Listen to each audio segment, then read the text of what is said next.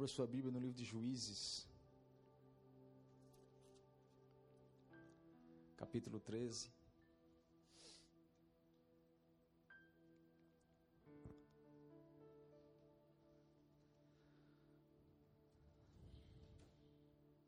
Acho que o Thanksgiving, a gente tem que mudar o nome do Thanksgiving para Thanks Fat. É. Tava fazendo até um regime, mas tudo que eu perdi, para perder é tão difícil, né? A perder você passa duas horas sofrendo, feito um infeliz. Duas horas não, duas semanas para perder um quilo e meio, dois. Aí só baixa a semana do Thanksgiving para você recuperar e dobrar. Amém? Juízes capítulo 13. Vamos ler a partir do versículo 1 até o 7. Amém? E diz assim: Tendo os filhos de Israel tornado a fazer o que era mal perante o Senhor, este os entregou nas mãos dos filisteus por quarenta anos. Havia um homem de Zorá, da linhagem de Dan, chamado Manoá, cuja mulher estéril não tinha filhos. Apareceu o anjo do Senhor a esta mulher e lhe disse: Eis que és estéril e nunca tiveste filho. Porém, conceberás e darás à luz a um filho. Agora, pois, guarda-te, não bebas vinho ou bebida forte, nem comas com coisas impuras, imundas, porque eis que tu conceberás e darás à luz a um filho sobre cuja cabeça não passará a navalha. Porquanto o menino será nazireu, consagrado a Deus, desde o ventre da sua mãe e ele começará a livrar Israel do poder dos filisteus. Fala comigo, ele vai livrar Israel do poder dos filisteus. Então a mulher foi ao seu marido e lhe disse: Um homem de Deus veio a mim. Sua aparência era semelhante à de um anjo de Deus, tremenda. Não lhe perguntei de onde era, nem ele me disse o seu nome. Porém me disse: Eis que tu conceberás e darás à luz um filho. Agora, pois, não bebas vinho, nem bebida forte, nem comas coisa imunda, porque o menino será nazireu, consagrado a Deus desde o ventre materno até o dia da sua morte. Feche os seus olhos, querido.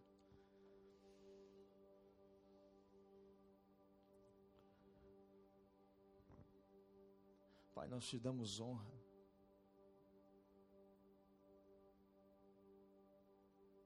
Que a, a aferição medida e calculada daquilo que o Senhor significa para nós. No nome de Jesus, Pai, eu te peço que tua boca possa falar hoje. Que o nosso coração possa estar pronto a receber aquilo que o Senhor tem para falar no dia que se chama hoje. Pai, que eu diminua e que o Senhor cresça. Mata o intento da nossa mentalidade humana, da nossa insuficiência carnal, da prisão daquilo que nós pensamos ser o certo, e nos dar asas para voar naquilo que o Senhor determinou como correto. Ensina-nos nessa manhã, empodera-nos nessa manhã, alinha-nos nessa manhã. No nome de Jesus. Tira de nós toda distração, todo pensamento que não vem de ti, todo sentimento que não vem de ti, para a honra e glória do teu nome. Amém. Se você quiser, você senta.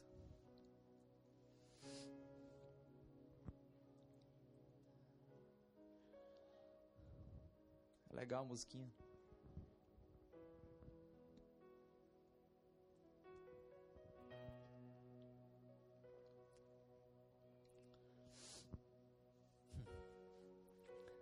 Pra ouvir, né?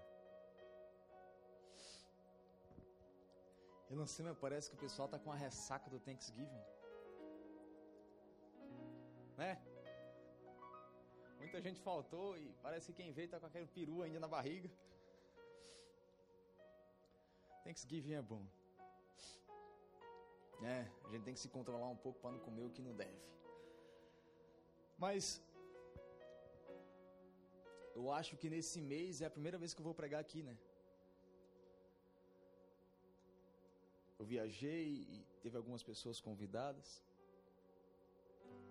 E eu estava essa semana tentando entender o que o Senhor queria me falar, o que o Senhor queria trazer para nós hoje. E eu sou um cara meio pragmático, eu gosto de estudar o tema, trazer os contextos, textos, aplicações, épocas. É uma semana preparando o que eu vou trazer. E eu passei a semana toda só com um, um versículo no meu coração e todas as vezes que eu me, pro, me propunha a elaborar alguma coisa, Deus trancava, não deixava elaborar nada.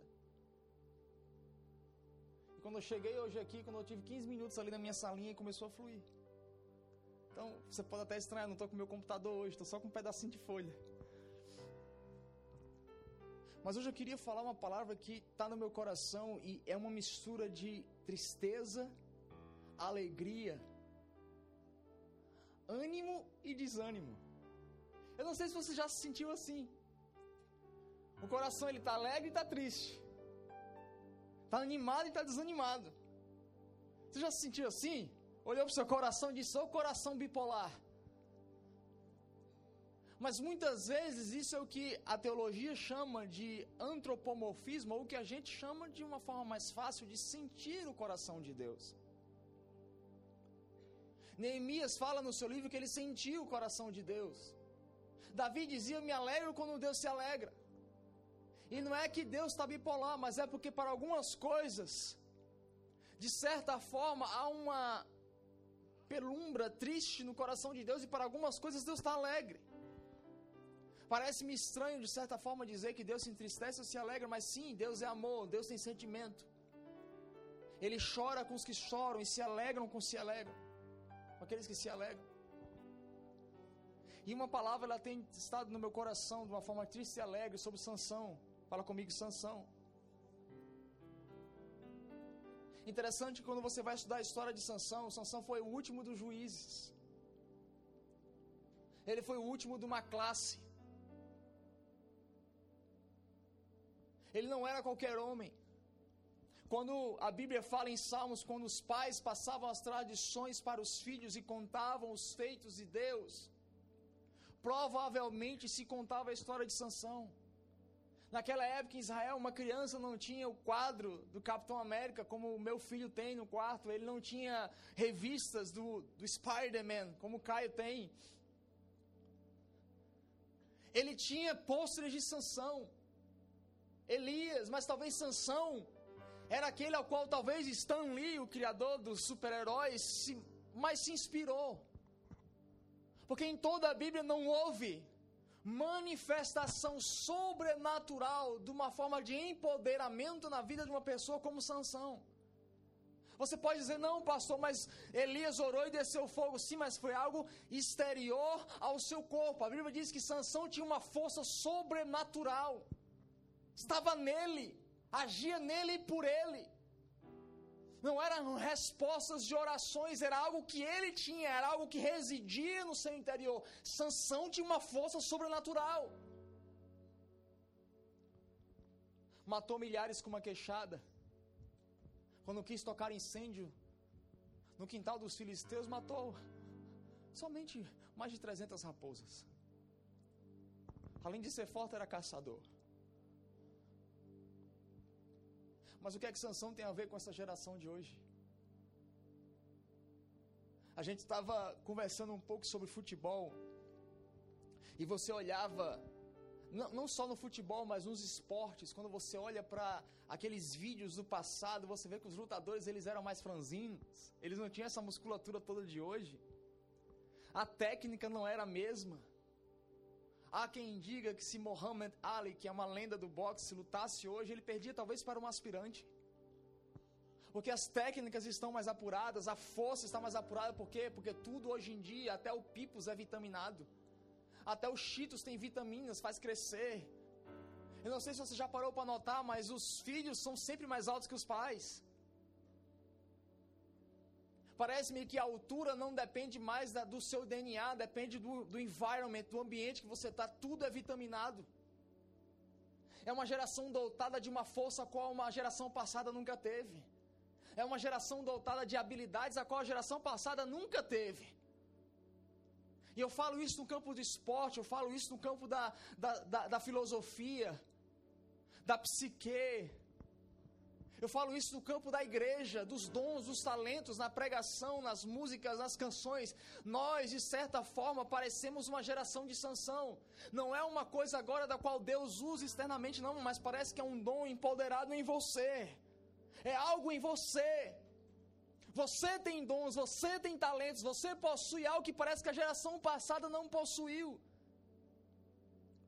Sansão representa um marco a qual Deus usou o homem de uma forma qual nunca usou.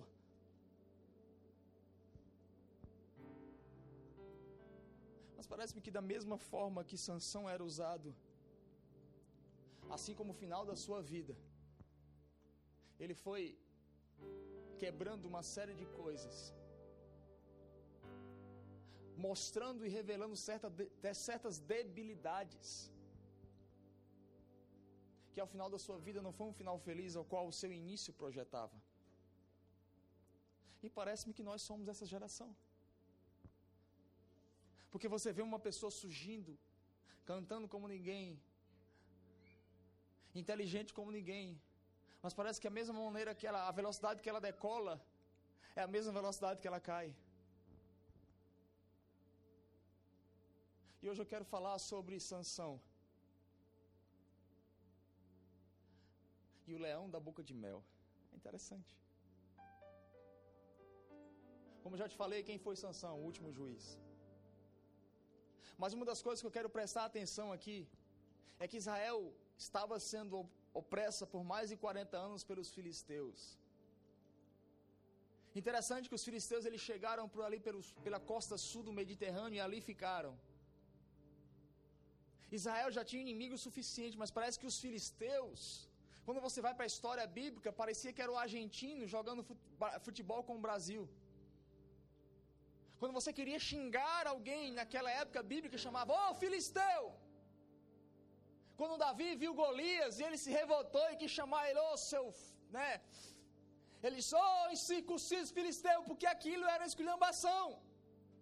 Ah, pastor, Davi chamou um palavrão, chamou um palavrão da época. Não tinha obscenidade naquilo, mas Davi xingou Golias. Quando você vai para a literatura do Antigo Testamento, você vê que incircunciso filisteu estava chamando um cara de, tipo assim, você é o lixo, a escória do mundo. Então esse inimigo parece que, que não era qualquer inimigo, era um inimigo. Que além de oprimir, ele era tão forte, tão atenuante, que ele foi datado, adjetivado como um palavrão, como uma esculhambação. Israel estava 40 anos sendo oprimido por esse inimigo. Aí do nada agora Deus decide: eu vou acabar com essa opressão. Interessante é que a palavra filisteu significa materialismo, ou em outras versões significa mercenário. Parece-me que de certa forma esse espírito de mercenário, de materialismo, tem oprimido a igreja. E Deus precisa levantar uma geração empoderada como nunca para acabar com essa opressão. E se enganam-se aqueles que acham que isso tem a ver só com dinheiro. Não, materialismo não tem a ver com dinheiro. Dinheiro é a carta assinada do materialismo. Aí do nada me aparece um anjo. A Bíblia diz que havia um homem de Zorá, da linhagem de Dan, chamado Manoá, cuja mulher era estéreo. Apareceu o anjo do Senhor e essa mulher lhe disse: Eis que é estéreo. Mas ele disse: Não, eu vou gerar um filho naquilo que é estéreo. Eu não vou decorrer tempo naquilo sobre Deus gerar um, um ambiente estéreo, porque eu já tenho falado isso aqui durante muito tempo. Quando Deus gera no ambiente estéreo, parece que Deus tem uma certa criatividade em fazê-lo. Deus está dizendo, é para que fique claro que aquilo que está nascendo à luz não veio pela força do homem, veio literalmente pela ação do Espírito. É um lugar onde não há competição com aquilo que você pode fazer funcionar, não. É um lugar onde vai nascer aquilo que de fato fluiu de Deus. Quando Deus gera um filho do ambiente estéreo, Ele está dizendo: aqui não há competição, aqui só eu posso fazer. O que ele está dizendo é que esse tipo de juiz, que esse tipo de pessoa, de identidade, de coração, de empoderamento, é algo que só Deus pode fazer. Mas aqui eu abro um parágrafo. Ele diz: Agora, pois, guarda-te, não bebas o vinho. Interessante que Deus não está falando para o feto, porque o feto ainda não, tá, não tinha sido gerado. Deus está falando para a mulher. Fala para você, Deus está falando para a mulher. E eu entendo que essa mulher aqui pode, a gente pode subentender como a igreja. Em outras palavras, o que Deus está dizendo é que para algo aconteça na sua vida, que para algo possa intervir na sua vida, eu estou fazendo, eu vou gerar do meio do nada, eu vou criar no meio do impossível. Mas para que filhos empoderados nasçam, é necessário a abstinência da mãe. É necessário para que a mãe venha se abster, para que filhos empoderados nasçam. Um dia me perguntaram, pastor, como é que eu começo o ministério de jovem? É simples, se abstenha, porque quando uma mãe se abstém, ela chega até algo que é impossível. O que Deus está dizendo é a força do filho vem pela abstinência da mãe. A força daquilo que vai nascer em você vem pela sua abstinência. Eu, eu acho que ninguém está me entendendo.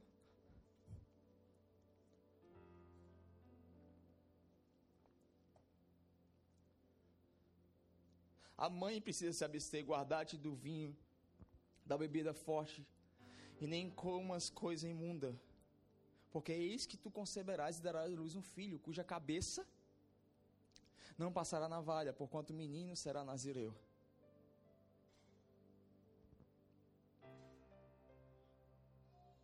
A força daquilo que você faz está totalmente determinada pelo preço que você paga para aquilo nascer.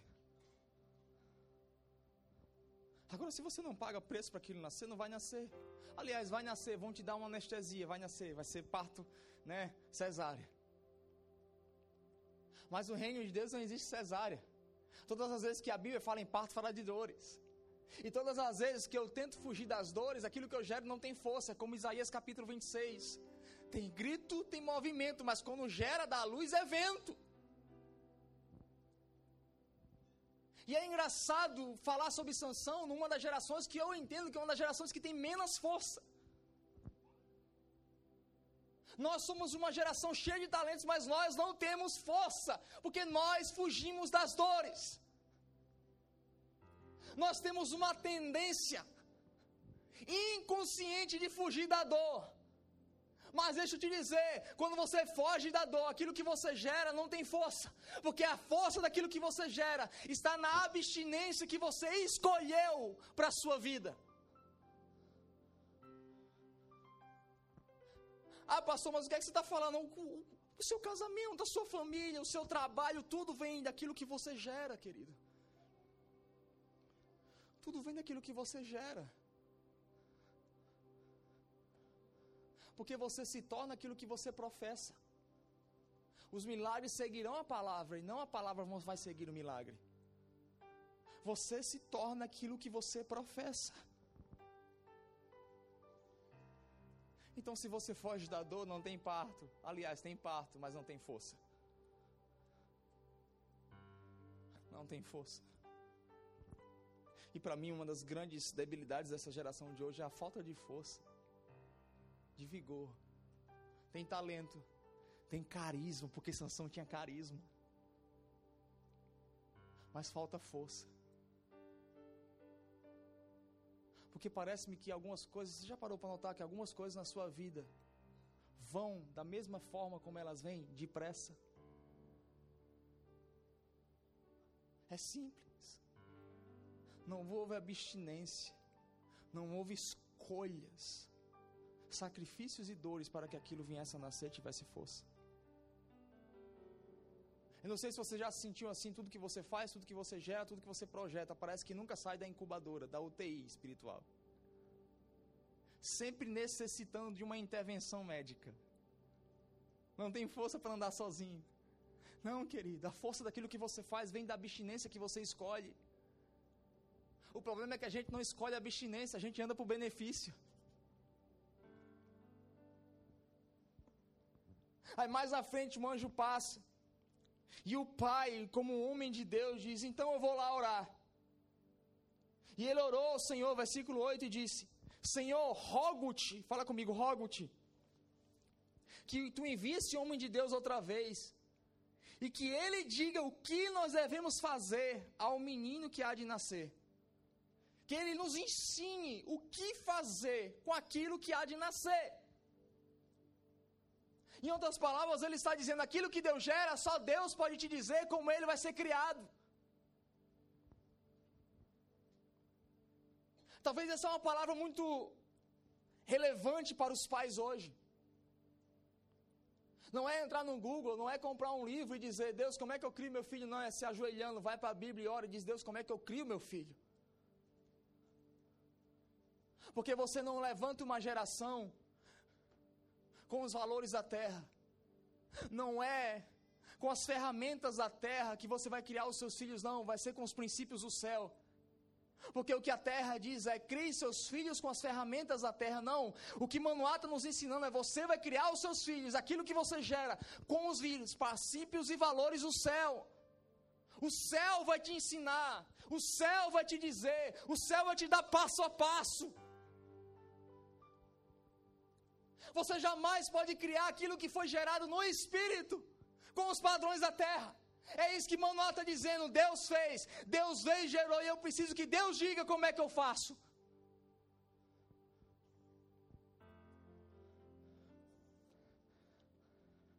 Quem está entendendo? Então Manoá disse: quando se cumprir as suas palavras, qual será o modo de viver do menino?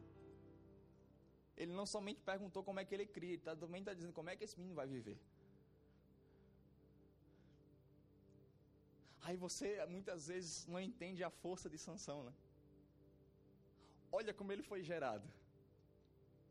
Olha quais foram as respostas dos pais dele. Aí você vai entender a força dessa geração. Ele não somente perguntou como é que ele devia criar, ele não somente perguntou qual devia ser a posição de quem gera. Porque é muito fácil querer dar a luz a algo quando você não gera, quando você não se posiciona para gerar. É muito fácil querer colher o tempo inteiro aquilo que os outros plantam. Porque nós somos uma geração fast food, a gente só quer ir no supermercado e comprar. Mas a gente não quer se propor a gerar. Sansão tinha força, Sansão foi empoderado porque a mãe dele decidiu gerar e na sua geração se abster, porque não adianta só eu vou gerar, não. Você tem que ter uma posição de quem gera. Ah, por que, que as coisas não acontecem na minha vida, mas acontecem na vida do outro? Porque é simples, você está olhando a foto, mas não parou para assistir o filme. Você não sabe o que ele passou para chegar até ali. Você não sabe o que aquela mulher passou para chegar até ter aquele casamento que você inveja, para ter aquele ministério que você deslumbra. Não, ele e ela se posicionaram a gerar. E não adianta somente dizer estou gerando, não, tem que ter abstinência. Não é gerar por gerar, tem que gerar como Deus diz que gera. Nós somos uma geração que só gosta de colher, não planta, a gente não planta. A gente não planta. Sansão teve força porque ele teve pais que geraram, submetidos aos princípios e valores do reino.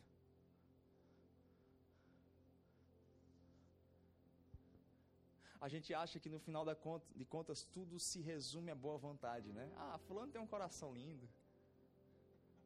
Né? A gente não fala isso?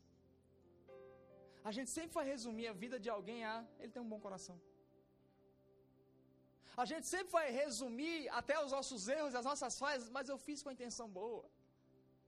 Essa é a desculpa mais usada de nós mesmos para com nós mesmos, mas eu fiz com a intenção boa, querido. O que Deus está dizendo é que para gerar algo forte não basta ter uma intenção boa, tem que ser fiel aos valores do reino, fiel aos princípios que Deus estabeleceu. Porque não adianta ter poder se nós somos uma geração ausente de, de princípios. Porque uma geração de poder é uma geração gerada em princípios e em valores. Pastor, me mostra no Novo Testamento, Galatas capítulo 4, versículo 4, diz que Jesus nasceu de uma mulher, fala comigo, nasceu de uma mulher. segundo a lei. Isso foi uma das minhas teses de dissertação do meu primeiro mestrado.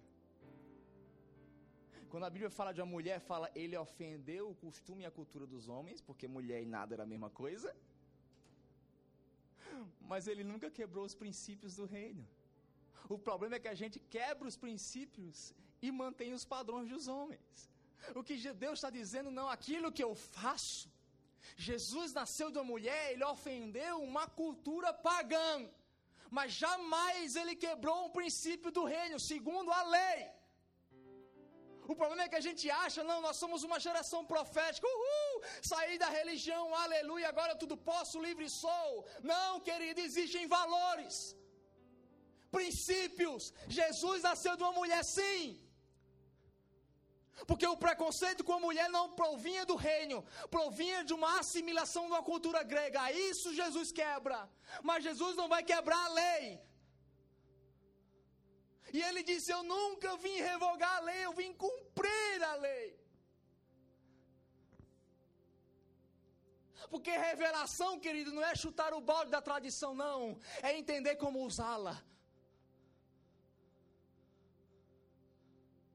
A gente acha que é uma geração cheia de revelação, é bota a tradição num balde e chuta. Não, Jesus não chutou a lei, ele a redefiniu. É assim que se usa, é assim que se usa. Não, não se descarta, ela só está sendo mal usada. Não, nem tudo que a religião prega é errado, não, só está sendo mal empregado. Aí estava o segredo da força de Sansão. Mas quando eu vou para o início do ministério de Sansão, a gente pula para o capítulo 14 de Juízes, diz que de Sansão desceu a Tímina, vendo em Tímina uma das filhas dos filisteus. Subiu e declarou ao seu pai, fala comigo, declarou ao seu pai. E a sua mãe disse: Vi uma mulher linda. Das filhas de quem? Dos filisteus. Tomai-ma, pois, por esposa. Porém, o seu pai e a sua mãe lhe disseram: Não há porventura mulher entre as filhas de teus irmãos. O que é que ele estava nessa ação? Tu não pode. E do nosso povo, para que vás e tomes por esposa dos filisteus, daqueles que os incircuncisos. Disse Sansão a seu pai: Toma esta, porque eu me agrado dela. Fala comigo, ele se agradou.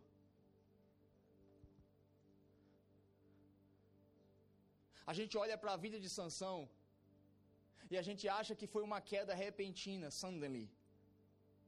É, foi do nada. Aí você vê aquela pessoa, rapaz, você sabe quem caiu? Fulano, mas que coisa, do nada, né? Não, ninguém cai do nada. Ninguém cai do nada, repete isso comigo, ninguém cai do nada. Não, querido, quando você cai é porque você já quebrou uma escada de princípios e valores para que a queda acontecesse.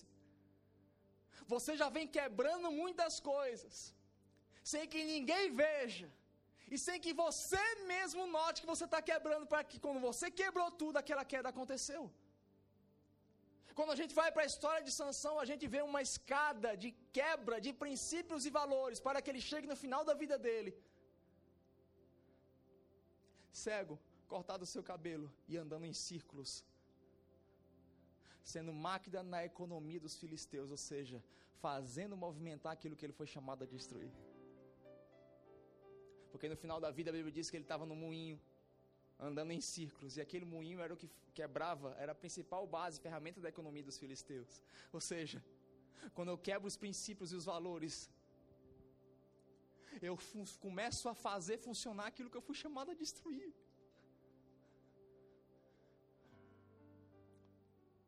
Diga comigo, ninguém cai do nada. Qual era o chamado de Sansão? Nazireu. Número 6 diz: Nazireu não pode beber vinho, não pode chegar perto de morto e nem cortar o cabelo. Porém, existe um mandato também menor, não tem a ver com Nazireu, que é para os filhos de Deus não podem se casar com mulheres de povos pagãos. O que Sansão começa quebrando aqui é o que a gente chama de princípio mínimo. Aquilo que ninguém nota aquilo que parece que não interfere naqueles valores maiores que você estabeleceu que jamais você poderá quebrar. É ou não é? Você sempre tem aqueles que você negocia e aqueles que são inegociáveis. Não olha para mim e diz que você não tem, porque tem. Porque Sansão começa quebrando Não aquilo que era basilar, coluna, baluarte da sua identidade, dos nazireus. Não, ele não bebeu vinho forte ainda. Ele não tocou em morto ainda. Ele não cortou o cabelo ainda. Fala comigo ainda. Mas ele começou quebrando princípios que ele julgava menor. E é começando quebrando princípios que a gente julga menor, que os grandes vão se quebrar por si mesmos.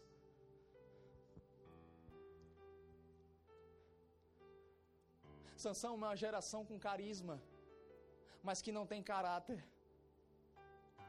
É uma geração que todo mundo vai lá e paga para vê-lo. Sansão era a atração principal de Israel. Quando Sansão começava uma briga, o Twitter já bugava.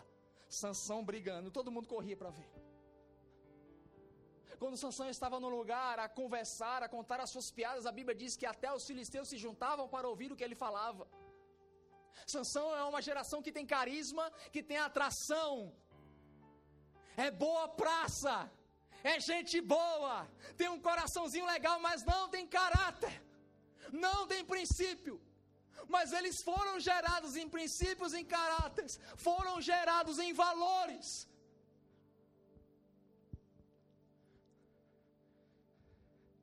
Sabe o que eu aprendo? Que o pecado no, do filho não é uma declaração do erro do pai. Porque nesse caso aqui, os pais dele foram exemplares. O pecado de hoje não é consequência do erro dos pais. Não. É a arrogância dos filhos. Porque a Bíblia diz que o pai de Sansão chega, Sansão, essa não. Eu sei, Sansão, você não pode. O que é que Sansão diz? Não! Toma ela para mim, por quê? Porque eu me agradei dela. É aí que tudo começa a andar errado, querido. Quando você começa a subverter aquilo que você acredita, para alimentar aquilo que você deseja. É quando você começa a mudar essa escala de valores para andar mediante aquilo que te agrada. É agradável que eu faça isso, é agradável, eu preciso me sentir bem, eu preciso estar num lugar que eu me sinta agradável. Não, querido, quem tem chamado não é para andar num lugar que você foi, é agradável. Não, você não foi chamado para se agradar, você foi chamado para estabelecer.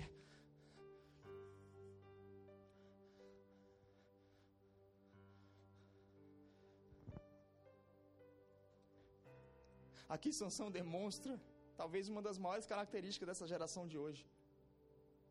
A falta de domínio próprio. Ele cedeu aos seus impulsos, então ele diz: Eu quero. Eu quero. O que, que ele está dizendo? Eu quero. Você já se perguntou se aquilo que você faz é o que você quer ou o que você deseja?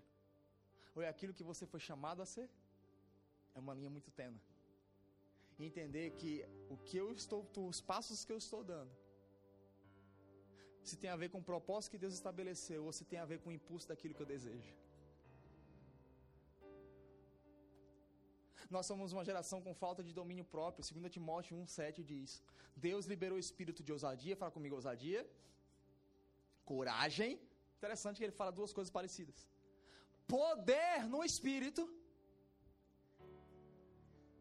e de domínio próprio. Paulo está dizendo isso para Timóteo, da qual ele esperava que, que Timóteo fosse bem melhor do que ele. Sabe o que é que Paulo está dizendo? Timóteo, Deus te encheu de ousadia, aleluia! Timóteo, Deus te encheu de coragem, uh, é uma geração ousada. Pega uma queixada de boi e mete paulado em todo mundo. É uma geração que se a gente diz tem um gigante, ele vai lá e derruba. O problema é que a gente não está indo além daquela vírgula. Sim, coragem, ousadia, poder, mas moderação, domínio próprio.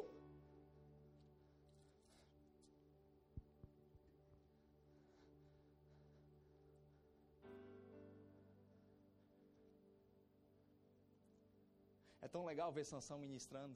Você bate palma, você se alegra e diz que cara ungido. Agora vai pro cinema com Sansão. Tinha um menino lá na minha cidade que, rapaz, era Sansão lindo. Ministrava com poder, com autoridade, com ousadia. Rapaz, era coisa linda de ver. Só passou a gente para um cinema que, incircunciso filisteu, passou de longe. Era filho de tudo quanto é nome. Era um cara doce no púlpito. Oi, meu santo. Agora questiona ele fora do púlpito, na casa dele. Ofende ele numa área que ainda está vivo. Porque se você está ofendido, é porque ali é uma área que devia estar tá morta e ainda está vivo. Ofende essa geração numa área que ele está vivinho, menino. Se tem uma coisa que você não vai ver é domínio, porque as palavras vão soltar da boca.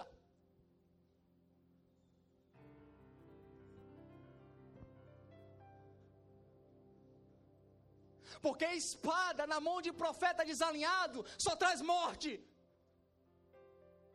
Lembra do Zé? O Zé sabe, ouviu quem ele era. Ah, você. Não, Zé não, perdão, Moisés.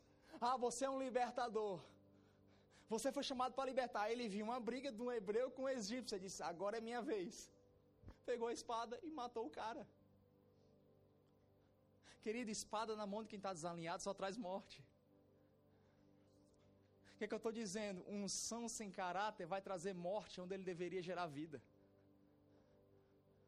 Porque as pessoas vão te bater palmas, mas quando começar a, a, caminhar e a conhecer contigo, vão ver na verdade que você tem poder, tem ousadia, tem carisma, mas não tem domínio próprio. Se tem uma coisa que tem revelado as pessoas é a ofensa. Eu aprendi com o tempo, querido, que ou você se torna ignorante ou você aprende a ignorar.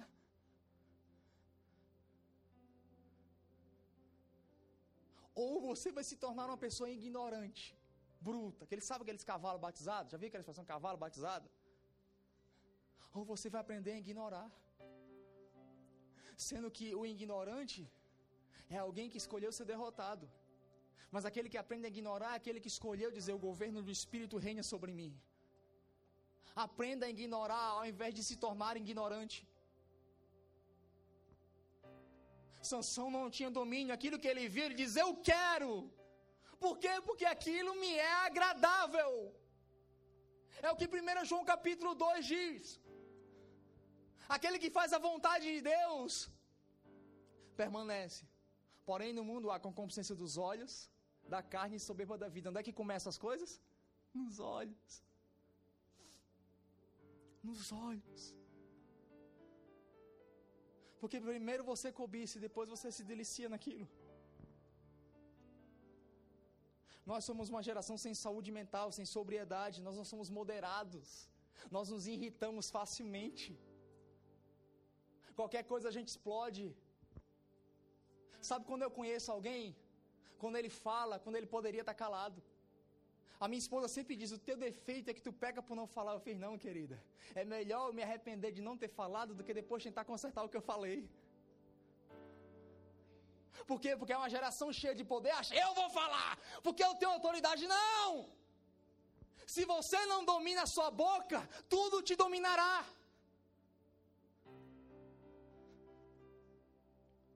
Porque quem não domina a boca jamais poderá ter a boca dominada por Deus. Hum.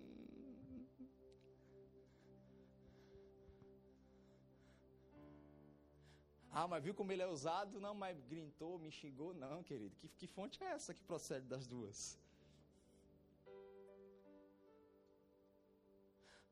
Como é que a gente vai poder ser mestre sobre os outros se você não é mestre sobre você mesmo?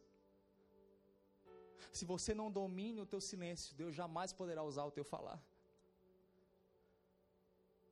Sansão é a geração que tinha impulsos e não controlava os seus impulsos. Eu quero! Sansão não pode, está quebrando o princípio, não quero lá saber o que é que está quebrando, eu quero saber o que eu quero. Eu quero saber o que eu desejo. E aqui Sansão começa a galgar a sua escada de valores. Porque, querido, quando você se quebra, não é o diabo que se levanta com a marreta e dá na tua cabeça, não. Você é quebrado pelos princípios que você mesmo quebra. O diabo não é seu maior inimigo, querido, é a sua negligência. Porque a maior arma do diabo é gerar negligência em você. Ele diz: Eu quero. Mas aí você pula para o versículo 6 e diz: Então o Espírito do Senhor de tal maneira se apossou dele, que ele rasgou, ele se encontra como um leão no caminho, um leão como um cabrito, sem nada ter na mão. Todavia, nem seu pai, nem sua mãe deu a saber o que fizeram. Diga, ele não contou para ninguém. Fala, ele não contou para ninguém. A Bíblia diz que Sansão estava passeando, aí um leão rugiu. Uau! Ele tinha tanta força que ele pegou e rasgou o leão no meio como um cabrito. Você já imaginou alguém rasgar um leão como um cabrito? Primeiro que eu não consigo nem rasgar um cabrito. Você consegue? Eu não consigo. Até uma galinha a gente tem que ter umas técnicas para rasgar a bicha. Então imagina a força que ele tinha de rasgar um leão como um cabrito.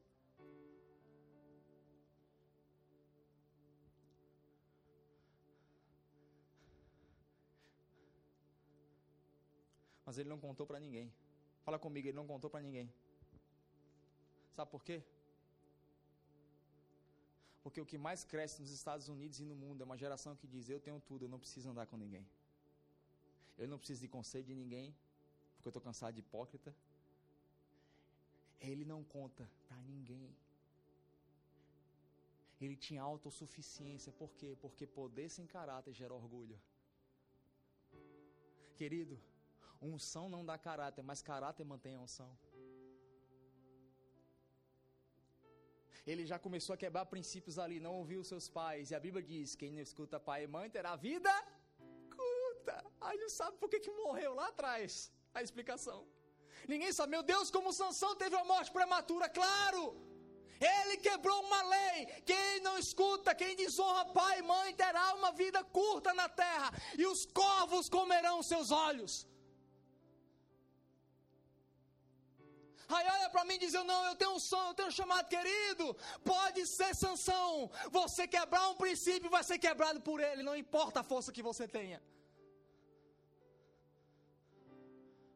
Ai, não entende por que, que os negócios não andam, por que, que o casamento não prospera. Ah, mas eu tenho a força, querido. Não se preocupa, porque você vai ser quebrado por aquilo que você deixou de cumprir.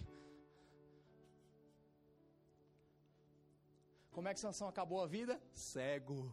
Por quê? Porque está na palavra, a sua vida será curta e os corvos comerão os seus olhos. Ah, meu Deus do céu! A gente acha que pelo fato de Deus nos usar, nos delibera e nos libera a fazer tudo. Não, eu sou ungido, eu posso tudo. Não, você não pode nada. Isso é um início do entendimento que te gera autossuficiência. Porque a igreja que mais cresce no Brasil é aquela igreja que diz: Eu não preciso de pastor, sou pastor de mim mesmo. Que lindo! Eu já fui assim, querido. Eu achava que ninguém podia me liderar porque ninguém orava como eu orava. Toda vez que alguém chegava e queria me pastorear, eu fiz ora quantas horas? Ih, chegou nem perto. Aí chegava outro e dizia: ah, Eu quero te pastorear, tá? Você ora quantas horas? Hum, na metade, mas ainda não chegou perto. Eu só posso ser liderado por alguém que ora mais do que eu. Orgulho. Quem diz que liderança significa estar debaixo de alguém que é melhor que você, não, querido. Jesus, quando foi chamado de bom, ele disse: Bom, eu? Bom, sou o Pai. Você não se submete a alguém porque alguém vai ser melhor e vai te fazer uma pessoa melhor. Não. Você se submete a alguém porque já existe uma obra regeneradora do Espírito Santo te tornando alguém melhor. E por você ser alguém melhor, você vai entender que você precisa de alguém até pior do seu lado.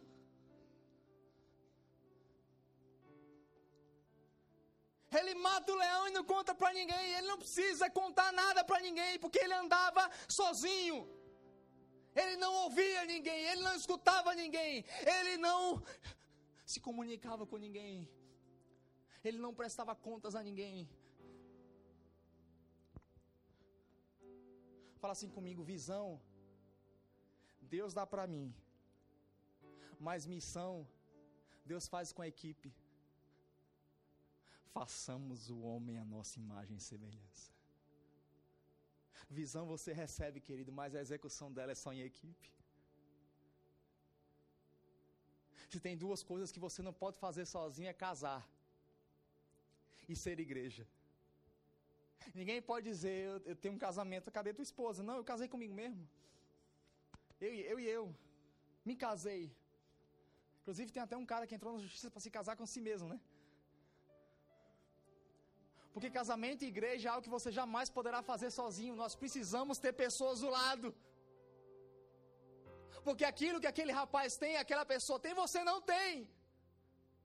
A autossuficiência é um princípio da sua queda. Paulo diz: em parte conheço, em parte profetizo. O que mais cresce hoje são pessoas que, cara, eles usam até desculpa, não, mas a maioria dos pastores é tudo safado, eu não confio em ninguém. É, então eu decidi eu me pastorear eu mesmo, eu vou no espelho e, e, e me exorto, prego para mim mesmo. Você acha que não?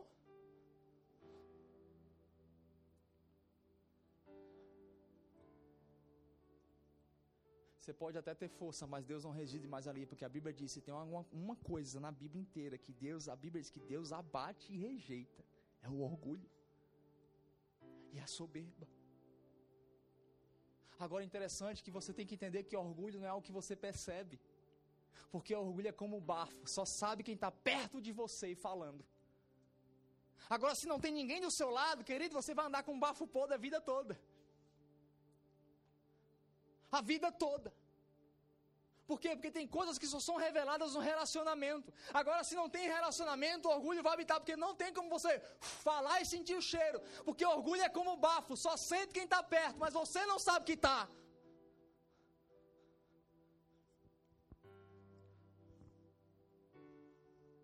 É que nem aqueles trapos de imundícia que a Bíblia diz que Deus rejeita em Isaías. E a gente acha que é menstruação. Não, não é menstruação era quando um leproso ele trocava as vestes e botava roupa nova para entrar numa festa, porque ele era excluído. Mas ele ficava de longe. De longe, porque se alguém chegasse perto dele, mesmo com roupa bonita, saberia que era um leproso pelo cheiro. Querido, caminhar sozinho é que nem um andar do leproso com roupa bonita. Você só tem aparência, mas quando chega perto de você, o cheiro do leproso é evidente. Caminhar sozinho é um princípio da queda. Versículo 10, ele chega mais na frente e diz: Descendo, Sansão, pois seu pai, a casa daquela mulher, fez Sansão ali um banquete. Fala comigo, um banquete. Porque assim o costumava fazer os moços. Agora eu vou abrir um parênteses no meio dessa história. A Bíblia diz que ele se encontra de novo com aquele leão. E fala assim comigo: tinha mel na boca do leão.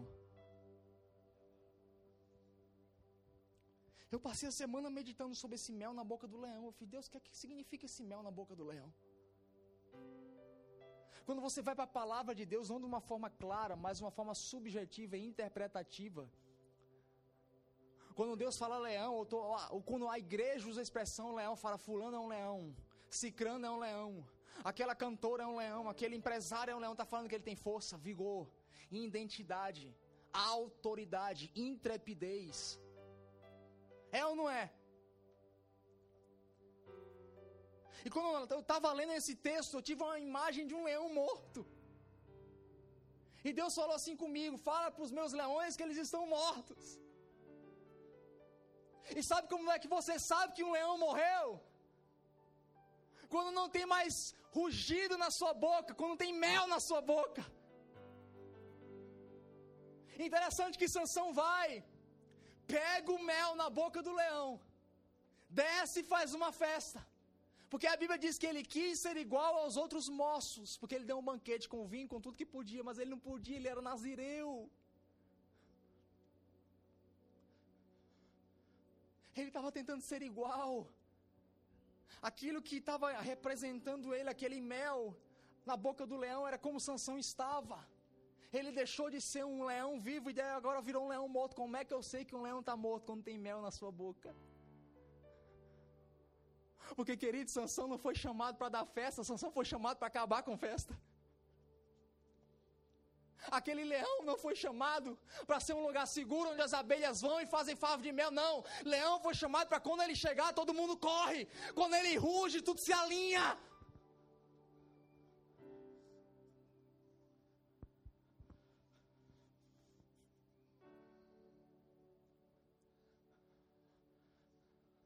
Porque leão, quando está morto, as suas palavras são doces como mel. Leão não foi chamado para ser doce. Ele foi chamado para ter uma voz.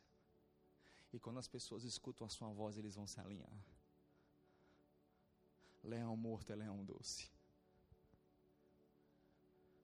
Sansão estava ali manifestando porque ele havia acabado de encontrar um leão morto com mel na boca. Deus estava tentando mostrar para ele Sansão, isso aqui é tu, Sansão. Tu já foi o cara que onde as pessoas chegavam te temiam. Tu já foi um homem onde você chegava na festa, todo mundo pegava os baldes de vinho e saía correndo porque chegou Sansão. O homem mais forte da terra, Sansão, você virou um leão com mel na boca, porque você negociou princípios e valores para ser igual. E quando você busca ser igual, você vira um leão morto, uma carcaça com mel na boca.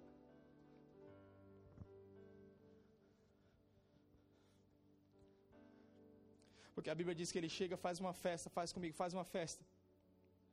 E a Bíblia diz como costumavam fazer os moços. Salmo 42, versículo 7 diz que um abismo chamou outro abismo.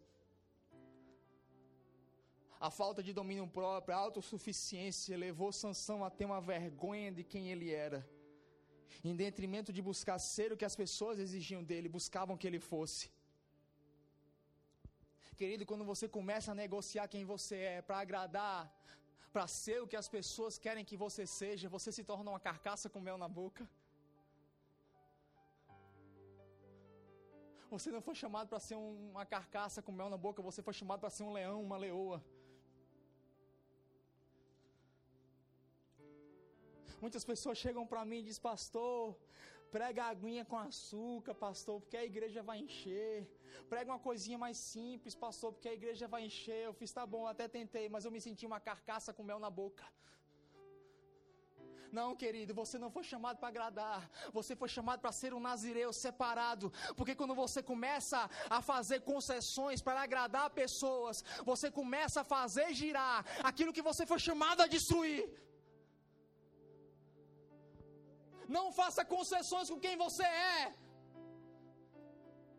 Porque quando você começa a fazer concessão, você não passa de uma carcaça com mel na boca. Ah, tudo bem, as pessoas vão lá e, e gostam, é doce. As abelhas encontram uma morada segura, porque a abelha só faz só faz comer em lugar úmido. E úmido, quando eu fui, eu fui estudar onde é a abelha faz comer. Sabe onde é? Em lugar que não é quente nem frio. Hum, Hum. Ah, sabe quando é que você vai saber quando você está morno? Quando você deixou de ser morada do fogo para se tornar habitação de abelha.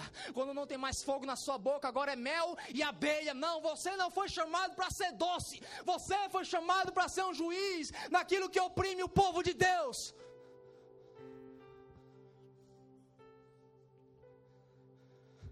Tira o mel da tua boca. Fala comigo, tira o mel da tua boca. Não queira ser igual. Não queira ser igual para agradar, porque não tem nada mais poderoso do que você ser você. Uma vez eu senti muita unção assistindo um filme, é Rap Fit, já assistiu? Ele nasce no meio de uma tribo que todo mundo canta, é um pinguim mais bonito que o outro cantando you. Eu nem me arrisco. Aí por onde ele vai tem um carinha cantando. Aí ele tenta cantar, vai. Coisa mais feia. Parece eu quando faço louvor. Aí ele fica triste, cabisbaixo. Ele fica mal. Até o dia que ele fica lá triste, o pezinho dele começa a mexer, e mexe para lá, e mexe para cá, e começa a dar uma sambadinha, começa a dançar um funkzinho, e ele começa a mexer e fiz, opa, e todo mundo começa a criticar ele, que absurdo é esse? Não, você, nós estamos num lugar onde para você ter sucesso, fama, onde para as pessoas te reconhecerem, os pais dele, filho, você nunca vai casar assim. Você tem que cantar, não é dançar. O dia que Deus chegou para mim e disse: Olha, pastorei uma igreja, fiz Deus não dá certo. Porque quando eu olho para os modelos e pastores, eu, eu, é como aquele pinguim, eu vou tentar cantar, fica. Ah, ah.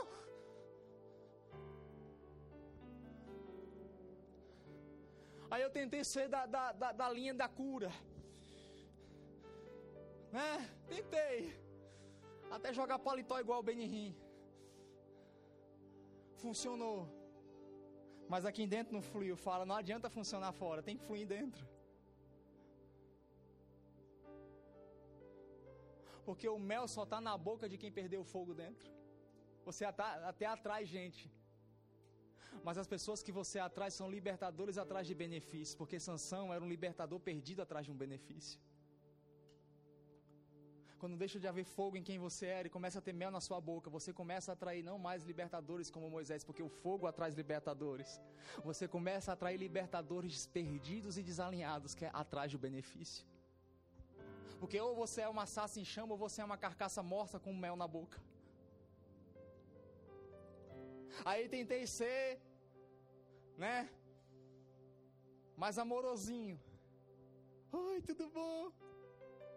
Que a graça e a paz do Senhor, porque você é o que a Bíblia diz que você é. Você tem o que a Bíblia diz que você tem. Fluiu. Funcionou, mas não fluiu. Aí a pior coisa do mundo, na minha vida, que me ofendeu foi um dia que chegaram para mim, aí surgiu um tal de um pregador aí, um tal de Lulu Hermínio.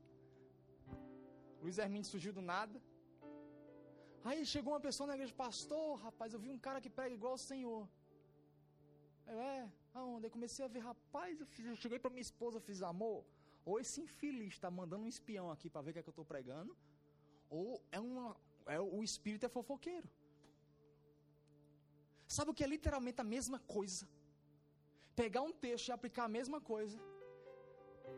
Interessante que no início foi legal, mas quem ficou famoso foi ele, não eu. Então, como quem ficou famoso foi ele, não eu, então começaram a dizer o que? O pastor Urias é cópia do Luiz Hermínio. Querido, eu criei uma, uma aversão ao Luiz Hermínio de um jeito que eu não podia vir falar do nome dele. Porque aquilo atacava quem eu era. Aí interessante que ano passado conheci o Rafael, o Luiz Hermínio quando foi no Cefenai, eu nem fui para a reunião de pastores, porque eu fiz, não, imagina, se eu, se eu tô lá, vão dizer, tá vendo? Ele estava lá, ouvi e copiou. Aí o Rafael pega, me chama, eu venho para o Mevan, aí no dia que a gente estava conversando, eu olhei para o Luiz e falei, cara, Deus está me curando aqui de um negócio que tu nem sabe. Ele é o quê? Aí eu contei a história para ele. Aí ele, isso é normal, querido. Se tem uma coisa que as pessoas mais dizem no Brasil, que eu copio a mensagem dos outros. Sabe o que, é que eu estou querendo te dizer? Você não precisa ser igual a ninguém. Você não precisa cantar como aqueles pinguins. Você pode bater o pezinho, porque aí você vai ser você. Você vai ser você. A coisa mais poderosa que você precisa ser é ser você. Sansão diz, a Bíblia diz, ele quis fazer festa igual aos outros moços. Seja você! Aí a gente viajou, estava rodando o país aqui pregando. Aí eles tiraram 0 em 1 um e disse: Não, prega tu primeiro. Eu fiz: Caramba, vou pregar e. Ele vai ficar lá, meu Deus, eu já falei isso. Eu estava vivo ainda nessa área. Quando acabou a pregação, ele chegou para mim e fiz: Copiei tudo. Quando eu chegar, eu vou pregar lá no Bevan e vou dizer que é minha, te vira. Aí ligaram para mim, rapaz, pastor Luiz pegou a mensagem toda que tu pregou aí que, que eu estou querendo te dizer, querido? Não gere concessões em quem você é. Seja você. Seja você, Sansão começou a gerar concessão, sabe por quê? Porque Sansão começou a chegar na festa e começou todo mundo a correr. Ele começou a ser estraga prazer, porque quando Sansão chegava, a festa acabava. Ele dizia: Eu estou cansado de ser uma pessoa não grata. Eu preciso agradar o mundo e os homens não. Quando você desiste de ser quem você é para agradar quem você não é, você é uma carcaça com leão na boca, com mel na boca. E aí ele começa, vai andando queima o arraial, mata milhares. Mas quando ele chega no capítulo 16, o versículo 1, a Bíblia diz que ele escolhe uma prostituta. Agora não era, tinha mais a ver com casar. Primeiro ele quebrou um princípio. Não, eu vou casar, não estou pecando, mas é com a filisteia. Agora nem casar, ele está casando mais. Ele diz, cara, eu vou pegar uma prostituta. Eu vou me prostituir, falar comigo. Ele não tinha consagração, ele perdeu a consagração. E sabe o que é consagração? Fala comigo, consagração. É evidenciada no seu compromisso.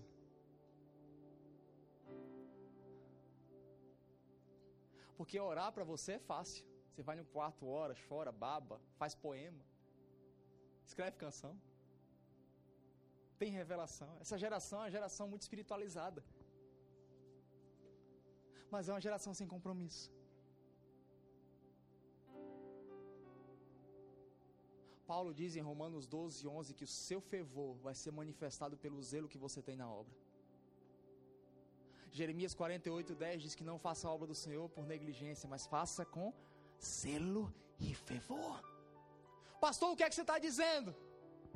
O que eu estou dizendo é que não basta ter só uma boa intenção, um coração. Eu não estou falando de consagração, de ficar, fiz um jejum, vou orar. Não, isso é fácil, porque a gente tem prazer nisso. O problema da consagração é o compromisso. Porque lembra de Ofini e Finéias? Eles foram, eles deixaram de ir para a guerra. 1 Samuel 4, 5 e 6, eles deixaram de ir para a guerra? Deixaram, Carlinhos, eles deixaram da Guilherme de ir para a guerra? Eles foram para a guerra, Juliana? Foram. E ir para a guerra, querida, era, era, era ter não ter a certeza se ia voltar. Eles foram para a guerra. Eles acordavam e faziam sacrifícios. Mas a Bíblia diz que no meio da guerra, quando a arca estava sendo carregada, a Bíblia diz que os, os exércitos temiam perante o tambor. Fala comigo os tambores. O exército de Israel podia ser bem pequenininho, mas quando eles ouviam os tambores, tremiam. Ali está a arca do Deus de Israel. E onde essa arca está, esse povo foi imbatível. Israel nunca perdeu uma guerra até aquele dia. Quando a arca do Senhor estava ali, Israel nunca perdeu uma guerra, mas diga comigo, a arca estava ali. E eles perderam a guerra. Porque não adianta ter presença, não adianta falar bonito, ter revelação, sentir arrepio, não, nem sequer ir para a guerra, se não tem compromisso. Porque a Bíblia diz que Ofini e Finés carregavam a arca do Senhor de qualquer forma e maneira. Sabe o que, é que eu imagino? Era costume de Israel as pessoas irem para a guerra.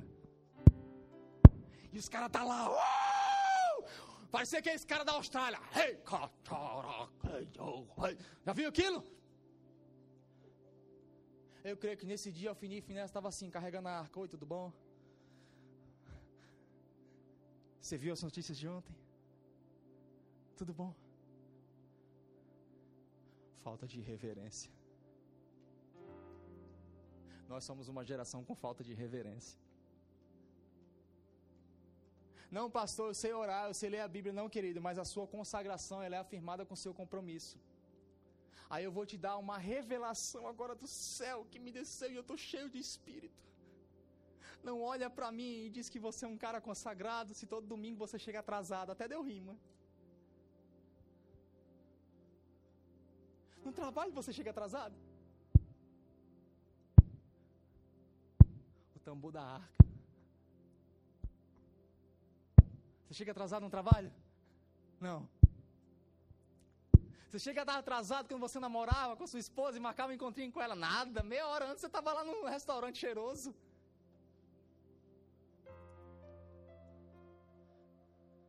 Mas na igreja você chega atrasado.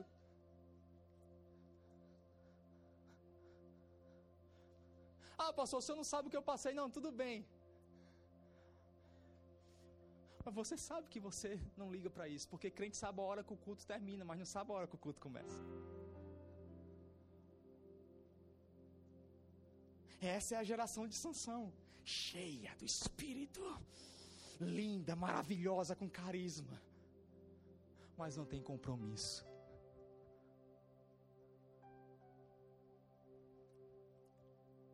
Querido, já passou o tempo já passou o tempo que Deus estava só usando os seus dons. As pessoas que Deus está procurando agora é adoradores. A Bíblia fala, fala comigo, Deus está procurando por adoradores. João capítulo 4, versículo 21 em diante. Deus está percorrendo a terra atrás de adoradores e não adoração. E a palavra adoradores vem do hebraico avodar, fala de servir. Servir. Eu nunca vou me esquecer quando meu pai na fé, o Gregório McNutt, numa das nossas viagens, ele chegou para mim, me pegou, passou duas horas orando sobre mim. E ele falou uma coisa que me chamou a atenção. Ele falou assim: Cara, Deus está mandando liberar o meu fogo sobre ti, a minha unção sobre ti. E eu vou te dizer uma coisa: eu já vi, eu conheço pessoas que pregam melhor que você, cara. Eu quase colhi assim: Obrigado. Eu já vi pessoas mais talentosas que você, cara. Mas eu estava ali e Deus disse: Cara, meus olhos correm sobre ele porque ele é obediente. Sabe qual é o ápice da sua espiritualidade? Pergunta para mim qual? É ver anjo? Não! É ser arrebatado? Não! É ser usado e pregar num ginásio e dez pessoas ressuscitarem? Não! O ápice da espiritualidade de um homem da igreja é quando Deus fala e você obedece. O que falta nessa geração é compromisso. Semana passada eu vim aqui na igreja e eu fui muito tocado com a vida do Dier.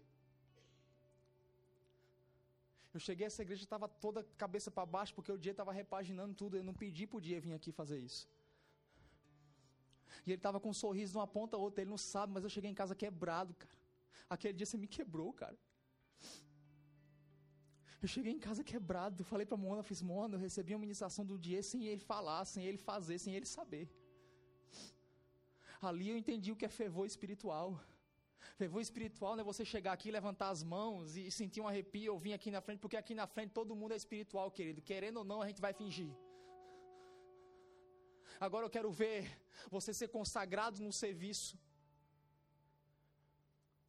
Eu quero ver, porque o ministério não começa no púlpito, o ministério começa com um balde de toalha. Foi isso que Jesus ensinou para os discípulos quando ele estava indo embora. Eu estou enviando vocês, mas agora eu tenho uma unção sobre vocês. Pega o balde, pega a toalha. Eu vou lavar o pé de todo mundo. Serviço.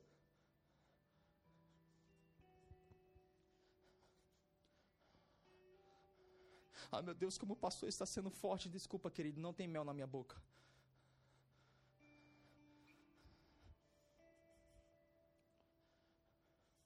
Obrigado, Diê. Você é um cara cheio do Espírito Santo. Não estou dizendo que os outros não são. Não me entenda. Mas eu senti um som nele naquele dia mais do que um pregador famoso pregando aqui. Cara, eu saí, eu fui para casa encharcado. O que falta nessa geração é consagração. E eu não estou falando de pegar, passar meia hora, porque, cara, eu já fui líder de base missionária.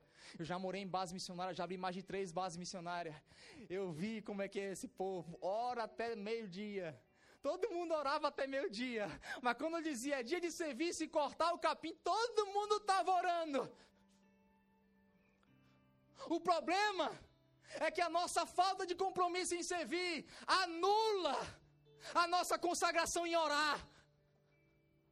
Tinha um carinha lá que ele orava pra caramba, mas quando era dia de cortar mata, ele fugia, sumia, ele orava alto para dizer: tô orando, tá? Querido, Deus não tá ouvindo, Deus tá assim, ó, ah, ah, ah, eu não tô te escutando, cara, porque orar e sentir o Espírito Santo, pro lugar secreto e me ouvir e falar é a coisa mais maravilhosa do cristianismo. Agora, consagração não tem a ver com ouvir e falar com Deus, tem a ver em andar mediante aquilo que Deus falou. Eu estou servindo, mesmo que ninguém veja.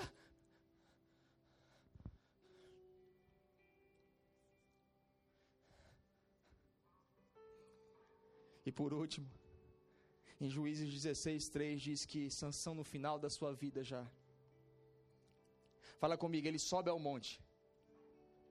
Sansão pega portas que eram necessárias 15 homens para pegar. Ele pega as portas, coloca sobre a costa e a Bíblia diz que ele procura o lugar mais alto. Ele procura o lugar mais alto, sobe ao cume de Hebron, porque, segundo a história, todo mundo poderia ver, de qualquer lugar daquela região, poderia ver quem estava no cume de Hebron. Sabe o que é que Sansão estava dizendo? Ei! Olha o que eu posso fazer! Olha! Eu sei que tem gente falando que eu estou quebrando princípios, valores, não, mas Deus está comigo, olha a minha força.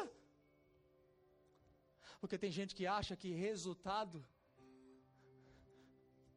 é uma testificação da aprovação de Deus. Não, Sansão tinha resultado, mas não tinha aprovação de Deus. Não se engane com os resultados, porque resultado não quer dizer que Deus te aprova, e nem maldição quer dizer que Deus te rejeita. Não, querido, não, querido. Você sabe o que Deus falou para você. Você sabe sobre o que você tem que andar. Não são resultados ou a falta dele que testificam se Deus está ou não está. Você sabe o que Deus falou para você. E sabe o que acontece? Ali ele começa a se quebrar e a se abrir. E ele se abre com Dalila. Fala comigo, ele se abre com Dalila. E a Bíblia diz no versículo 17 que ele descobriu-lhe todo o coração. Com quem você tem parado para abrir o seu coração? A Bíblia diz que Sansão colocou amizade, para mim, Sansão aqui colocou amizade em detrimento do propósito. Eu tenho amigos e eu amo ter amigos. Mas, querido, eu prefiro ficar com meu coração cheio de princípios do que com minha casa cheia de amigos. Eu não vou quebrar meus princípios para ter uma amizade. Porque aquilo que Deus não uniu por propósito, não una por afeto. Não se una por afeto, quebrando seus propósitos. Quando você começa a negociar, não, cara, mas é porque eu gosto. Não, você não tem que gostar. Você tem que ser fiel ao que Deus falou para você. Fiel. Porque melhor é viver uma vida longa, até de certa forma sozinho, mas nos princípios, do que morrer cedo e acompanhado. Sansão morreu cheio de gente em volta dele, mas cego e prematuramente. Cortam o cabelo dele, furam os seus olhos. E a Bíblia diz que Sansão estava lá preso e os filisteus deram uma festa. Fala comigo, deram uma festa. E sabe o que os filisteus falaram agora? Vamos chamar uma atração. O cara que era mais temido, que eles passaram antes tentando matar, agora eles vão chamar Sansão para nos entreter. Eu não sei se você já leu esse versículo com temor e tremor. Eles disseram: Vamos chamar Sansão para nos entreter. Eles levam a Sansão lá e Sansão vira motivo de chacota. Você já parou para pensar que aquilo que ele foi chamado a destruir, ele agora é convocado para entreter? Cuidado para você não estar tá entretendo aquilo que você foi chamado para destruir. Porque essas pessoas que a gente aponta hoje de se corrompeu, se vendeu, tá cobrando cachê, começaram tão bem quanto eu e você, querido. Era espontâneozinho, era amor, era paixão, era lágrima. Agora estão lá na Globo, agora estão aí entretendo aquilo que eles foram chamados para destruir. Cuidado para que você não se transforme um entretenimento naquilo que você foi chamado para destruir. Porque quando a primeira coisa que acontece quando você perde a visão é que você agora entretém aquilo que você foi chamado para derrubar. Mas fala assim comigo. O cabelo vai voltar a crescer. Fica de pé do seu lugar.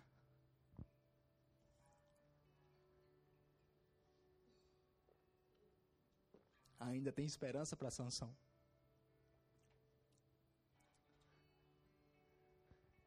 interessante é que Sansão é levado, mas os filisteus não sabiam o cabelo dele voltou a crescer. Você já imaginou a felicidade dele quando ele pegou e sentiu o cabelo crescendo? A Bíblia diz que levaram Sansão até a festa dos filisteus e ele colocou a mão numa coluna e noutra. Ele pediu a Deus para ser usado de novo e ele derrubou aquele templo. E a Bíblia diz que ele matou mais com sua morte do que com sua vida. Existem coisas que Deus está esperando para que cresça novamente na sua vida, querido. Que é na matemática e economia do reino. Tem coisas que só vão começar a crescer de novo, não é quando você estiver vivo, é quando você estiver morto. Porque Deus planta numa terra de morte e é ali que floresce algo para a vida. Porque no reino a gente está alegre quando está triste, está triste quando está alegre. É milagre quando é estéreo. Vai voltar a crescer, mas voltou a crescer porque eu creio que um dia que ele estava lá andando em ciclos, ele disse: Deus me perdoa.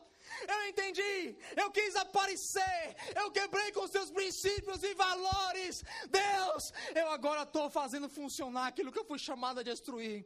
Mas, Senhor, eu entendi. Eu entendi, Senhor. Eu agora já não sou mais Sansão. Eu sou um servo. Eu não tenho mais nome. Eu sirvo ao Deus que é. Eu não tenho mais poder e força em mim mesmo. Não, eu entendi que a força vem de ti. Me dá a força mais uma vez. Porque eu prometo que eu vou terminar mais, matar mais com a minha morte do que com a minha vida. Tem coisas que você precisa morrer para que aconteça. Morra para que aconteça.